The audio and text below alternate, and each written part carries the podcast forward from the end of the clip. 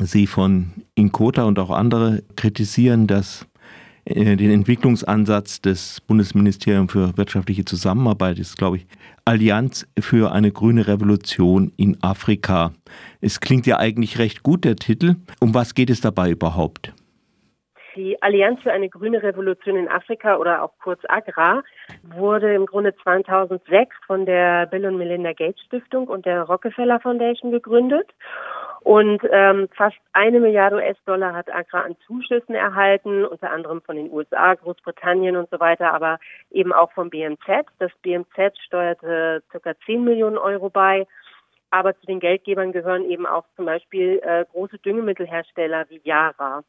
Und, ähm, und diese Allianz für eine grüne Revolution Afrika hat ähm, Großes versprochen damals, als sie sich gegründet haben.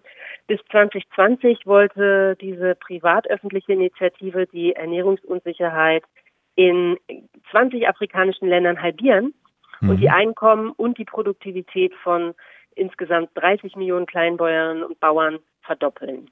Und das sollte passieren durch eine sogenannte grüne Revolution, also mit lizenziertem Saatgut, mit synthetischen Düngemitteln und Pestiziden, aber auch mit der Integration in globale Lieferketten. Mhm. Und äh, aus Ihrer Sicht ist das gescheitert? Können Sie das ein bisschen ausführen?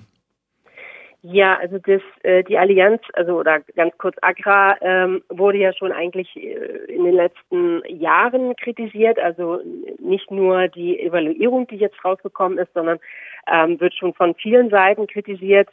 Und zwar ähm, sind einige Ergebnisse, die eben zeigen, dass in den 13 Schwerpunktländern seit Beginn von Agra die Zahl der Hungernden äh, im Grunde um ein Drittel auf 130 Millionen Menschen gestiegen ist. Das heißt, das Versprechen ist keineswegs eingehalten worden und die Ernährungssituation hat sich dadurch dann auch in diesen 13 Ländern gar nicht verbessert.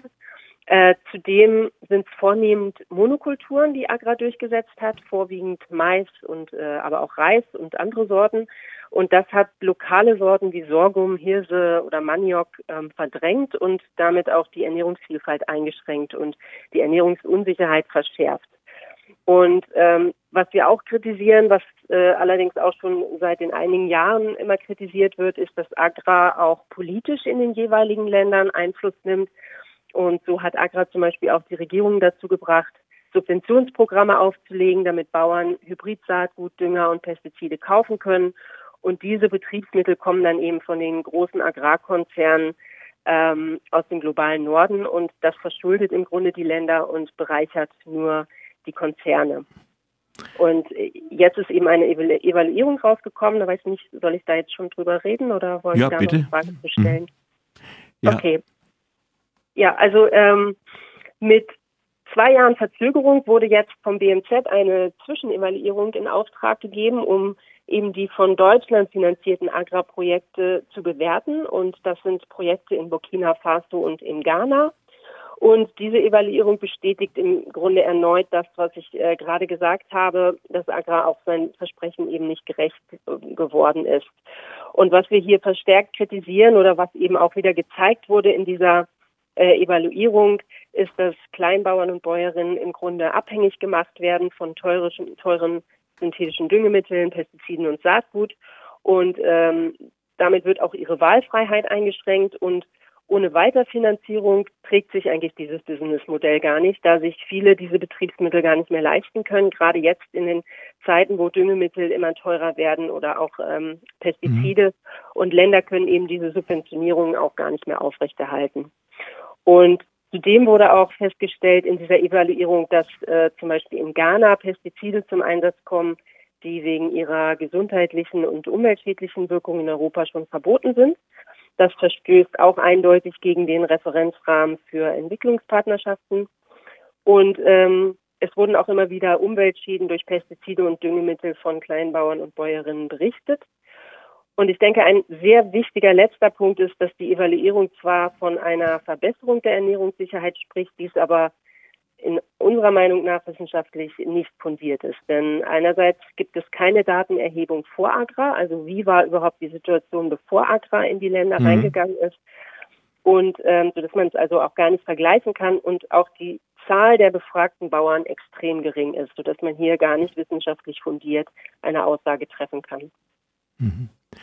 Was wäre der, äh, ja, was könnte man besser machen? Ja, also die Bundesentwicklungsministerin Svenja Schulze hat ja bereits 2022 angekündigt, die Agrarkooperation in Frage zu stellen. Und mit den Ergebnissen dieser Evaluierung jetzt bleibt unserer Meinung nach als einzig logischer Weg oder Konsequenz der direkte Ausstieg aus Agrar. Und alternativ sollten eher landwirtschaftliche Praxen gefördert werden, die eben auch mit lokal angepasstem Saatgut, mit niedrigem Wasserverbrauch, mit organischen Düngemitteln und vor allem mit Kreislaufwirtschaft produzieren.